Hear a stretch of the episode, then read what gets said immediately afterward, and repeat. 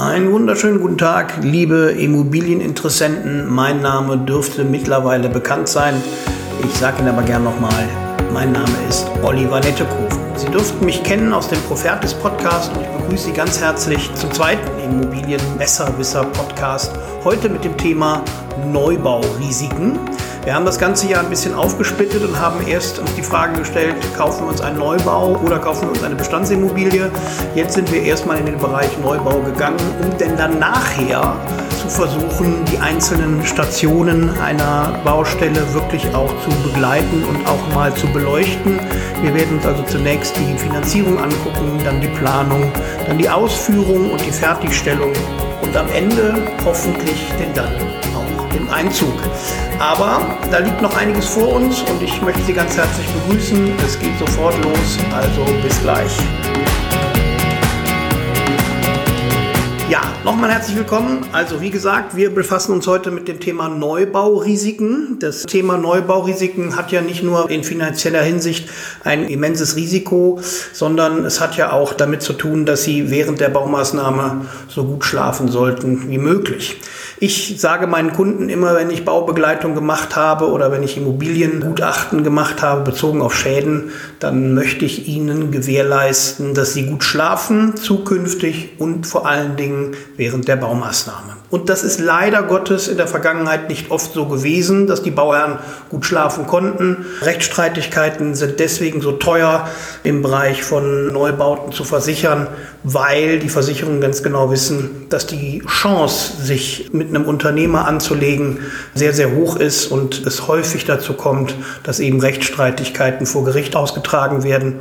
Und genau um das zu vermeiden, dient dieser Podcast und genau um das zu vermeiden, bin ich angetreten, um eine Bauqualität zu erstellen und um ein gutes Verhältnis zwischen Bauherr und Bauendem, also Unternehmer, zu gewährleisten. So, also wir beginnen dementsprechend jetzt mit den einzelnen Positionen. Fragen wir uns zunächst mal, was sind denn die Risiken? Die Risiken an einem Neubau sind zum einen das Wetter, die Zeit, die Qualität und ihr Geld. Ja, last but not least muss das Ganze auch bezahlt werden und last but not least pflückt man seine Euros auch nicht auf den Bäumen, sondern hat sich in der Regel für ein Gebäude auch sein Leben lang verschuldet. Deswegen muss man mit sehr, sehr viel Sachverstand da dran gehen und muss sich die Ausgabe eines solchen Objektes oder einer so großen Summe sehr gut überlegen und dementsprechend dient natürlich der Podcast Ihrer Unterstützung, wenn Sie sich überlegt haben, neu zu bauen und dort würde ich Sie gerne abholen. Zunächst mal mit dem, was wir nicht beeinflussen können, nämlich das Wetter. Und sowohl gutes als auch schlechtes Wetter beeinflusst ein Bauvorhaben sehr. Nun können im guten Wetter Maurer in der Regel gut arbeiten. Die werden denn dann gut braun, aber im Endeffekt wird dort wahrscheinlich keine Arbeitshinderung aufkommen, weil das Wetter diesbezüglich keine Rolle spielt. Aber natürlich ist auch eine Hitzeeinwirkung spielt eine Rolle bei Sonnenschein. Wesentlich schlimmer wird es aber, wenn es regnet und wenn es schneit oder friert. Frost und Feuchtigkeit haben einen immensen Einfluss auf den Baukörper. Die Wände ziehen sich voll und man redet dann von einer sehr feuchten Baustelle und von einem sehr feuchten Haus, was nachher verputzt wird und ja im Endeffekt dann eingepackt wird. Und die Feuchtigkeit muss ja irgendwo hin. Das heißt also, sie muss auch irgendwo entweichen. Und das ist in der Regel die Problematik. Die Problematik war früher so, dass die ersten, die ein Mehrfamilienhaus bezogen, da sagte man, sie kriegen eine günstige Miete, sie können das Haus trocken wohnen, so dass also die Feuchtigkeit aus dem Gebäude entweicht. Das ist heute nicht mehr so. Die Häuser müssen bei der Übergabe trocken sein. Das wird gemessen und das wird auch protokollarisch festgehalten. Und insofern ist es auch völlig selbstverständlich, dass man eben nicht in einer feuchten Bude, wie man zu sagen pflegt, leben will, sondern eben ein vernünftiges Raumklima hat. Und das geht eben nur mit trockenen Wänden. Das heißt, man muss schon sehr genau darauf achten, in welchen Stadien man welche Feuchtigkeit hat und wie man diese Feuchtigkeit behebt. Dazu gibt es Bautrockner, dazu gibt es wirklich viele Maschinen, die einem dort behilflich sein können. Aber Sie müssen auch jemanden haben, der die Feuchtigkeit entdeckt, der Ihnen die protokolliert, der die auch an den Unternehmer protokolliert und auch mitteilt und dementsprechend auf Ihrer Seite Ihre Ansprüche durchsetzt. Ein weiteres großes Problem bezogen auf das Wetter ist natürlich Frost. Bei Frost arbeiten die wenigsten, weil sich natürlich keiner auf die Baustelle traut bei Minusgraden.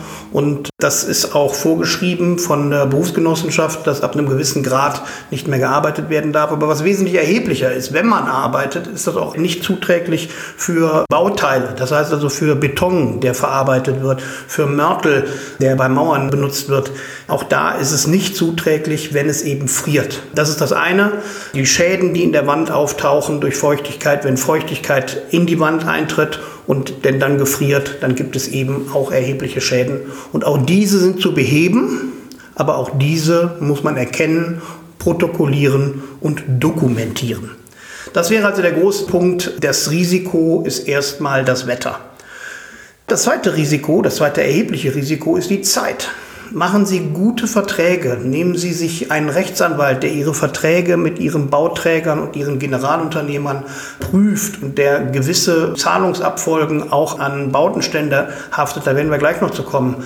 Aber der Ihnen auch eine Bauzeit garantiert, so dass Sie denn dann auch wissen, wann ziehen Sie um. Und wenn Sie umziehen, ziehen ja mehrere Leute um. In Ihre Wohnung möchte auch jemand und derjenige zieht auch irgendwo aus und so weiter und so weiter. Also da kommt einiges zum Tragen und muss schon einen genauen Übergabetermin kennen und sollte der Unternehmer in Verzug geraten, dann wird er auch dazu gezwungen, auch vom Recht her gezwungen, eben Verzugszahlungen an sie zu leisten.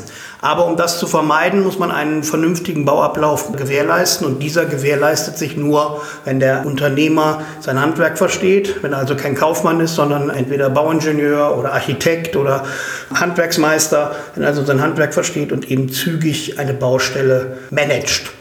Und insofern spielt die Zeit eine Rolle. Man geht von einer normalen Bauzeit aus zwischen sechs und neun Monaten. Je nach Größe eines Einfamilienhauses liegt die Bauzeit zwischen sechs und neun Monaten. Und die muss eben auch vertraglich festgehalten werden und auch eingehalten werden.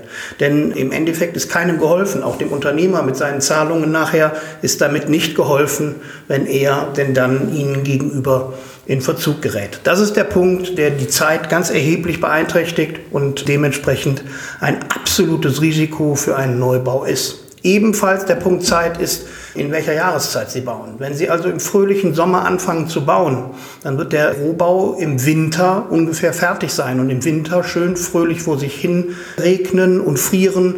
Das kann insofern nicht in Ihrem Interesse sein, sondern man muss die Schlechtwetterzeit in irgendeiner Weise umgehen. Man kann sie nicht immer umgehen, aber wenn Sie in den Herbstmonaten oder den Frühlingsmonaten fertig werden, ist es natürlich wesentlich besser. Der Rohbau sollte zu sein. Man redet davon, dass der Rohbau geschlossen sein soll soll, wenn das schlechte Wetter, also wenn November, Dezember es wirklich anfängt zu schneien und zu regnen ständig, dann sollte das Gebäude geschlossen sein. Das heißt, dann sollte der Rohbau stehen, die Fenster sollten eingebaut sein und das Dach sollte drauf sein. Das sollte erstmal gewährleistet sein, dass man eben in der Zeit der Schlechtwetterzeit, wo draußen Schnee liegt, innen drin Innengewerke machen kann, Strom, Wasser, Gas, Putz, Fliesen, Bodenbeläge, diese Dinge können denn dann in den Wintermonaten gut gemanagt werden und insofern kommen sie auch nicht in Verzug. Das ist eben der Faktor Zeit. Der Faktor Qualität spielt eine Rolle und da bin ich nicht zuletzt derjenige, der in ihrem Interesse handelt. Ich werde oft gerufen, wenn es zu spät ist, wenn es also Feuchtigkeit gibt, wenn es Risse gibt, wenn es Schimmelbildung oder irgendwelche anderen Leckagen im Haus oder irgendwelche Dinge gibt, dann werde ich gerufen und dann wird gesagt, ja, was machen wir denn jetzt? Dann ist es sehr, sehr schwierig, das Ganze zu beheben. Also ist es ganz gut, eine Qualität, eine mangelnde Qualität vor allem, vorher zu sehen und diese auch zu protokollieren und zu dokumentieren. Im Sinne des Bauherrn, eigentlich auch im Sinne des Unternehmers. Gute Unternehmer haben da nichts zu verbergen und gute Unternehmer arbeiten in der Regel mit Baubetreuern und Sachverständigen zusammen. Das wäre ein ganz erhebliches Risiko. Nehmen Sie sich einen Sachverständigen, nehmen Sie sich einen Baubetreuer, der Ihnen über die Schulter guckt, der Ihnen die nötigen Tipps gibt und dafür auch zuständig ist, dass eben die Bauzeit eingehalten wird, dass das Objekt mängelfrei pünktlich zum vereinbarten Termin, zum vereinbarten Preis übergeben wird. Das sagt man so in der Fachsprache und dementsprechend sollte man bei einem Bauvorhaben schon einen Sachverständigen oder einen Fachmann hinzuziehen. Das äh, vierte Risiko, was ich deutlich zu sehen bekomme, sehr oft an einem Neubau, ist das Thema Geld. Sorgen Sie dafür, dass Sie Bautenstände zum Zeitpunkt dann bezahlen, wenn die Bautenstände auch geleistet sind. Das heißt, zahlen Sie den Rohbau auch erst, wenn der Rohbau steht. Und zwar komplett mit Innenwänden, mit allem drum und dran. Und dann wird eben die Rate des Rohbaus dem Unternehmer gegenüber fällig und nicht vorher. Viele Leute zahlen Abschlagszahlungen zwischendurch. Das ist heute gar nicht mehr rechtlich geregelt und dementsprechend ist es nicht mehr zulässig. Und insofern sollte auch von Ihrer Seite immer nur ein Gewerk bezahlt werden, wenn eben gewährleistet ist, dass das Gewerk fertig ist. Und dann kann es eben abgenommen werden durch Sie, durch Ihren Fachmann, durch Ihren Sachverständigen. Und dann kann eben auch bezahlt werden. Man muss allerdings klar sagen, dass nicht nur böse Unternehmer sie auf den Weg begleiten zu ihrem Neubau, sondern dass es eben auch nicht so nette Bauherren gibt, die nicht pünktlich bezahlen und dadurch den Baukreislauf in Gefahr bringen und durcheinander bringen, dass es also dementsprechend schwierig wird, das Haus pünktlich fertigzustellen. Sorgen Sie dafür, dass das Geld vorhanden ist, sorgen Sie dafür, dass Ihre Bank dort mitspielt und die Zahlungen freigibt und zahlen Sie nur, wenn die Bauqualität hergestellt hergestellt ist und wenn sie eben dokumentiert worden ist von einem Fachmann. Das ist das Thema Geld. Und sorgen Sie dafür, haben Sie immer im Blick, wo geht das Ganze hin. Gucken Sie, dass Ihre Sonderwünsche in dem Rahmen bleiben, in dem Sie sie vorher auch geplant haben. Gehen Sie also nicht hin und suchen sich ein ganz teures Badezimmer oder Badelemente oder IT-Elemente. In der Elektronik ist ja auch nach oben hin alles offen. Irgendwas aus, was Ihre Finanzierung total sprengt. Das ist nicht der Punkt.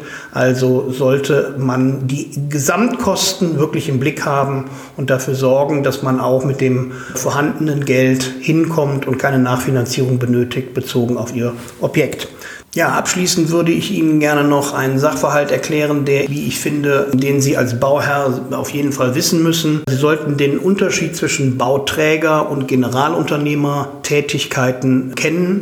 Der Bauträger ist derjenige, der das Grundstück vorher erwirbt, das Gebäude darauf schlüsselfertig herstellt, so dass Sie sofort einziehen können und Ihnen dann übergibt.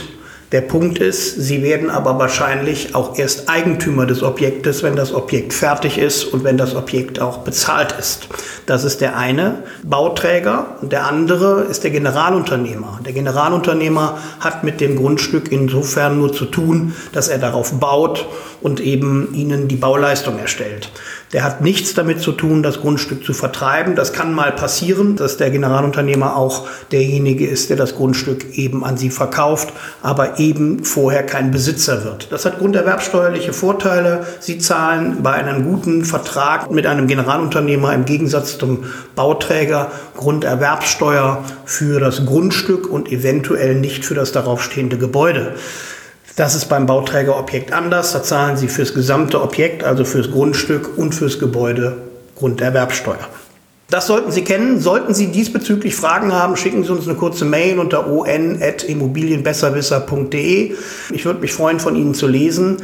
Natürlich bin ich diesbezüglich auch immer bereit, Ihre Baustelle eventuell zu überwachen oder Ihnen einen sachverständigen Tipp hin und wieder zu geben. Melden Sie sich also bei uns. Wir sind für Sie da. Das ist generell im Endeffekt auch schon alles. Das sind die Risiken bezogen auf das Wetter, die Zeit, die Qualität und das Geld. Auch für Sie interessant, Bauträger und Generalunternehmer haben Sie jetzt mal kennengelernt. Ich wünsche Ihnen für die Qualität und für das, was ich eingangs gesagt habe, für die Zeit während Ihrer Baumaßnahme einen ruhigen Schlaf.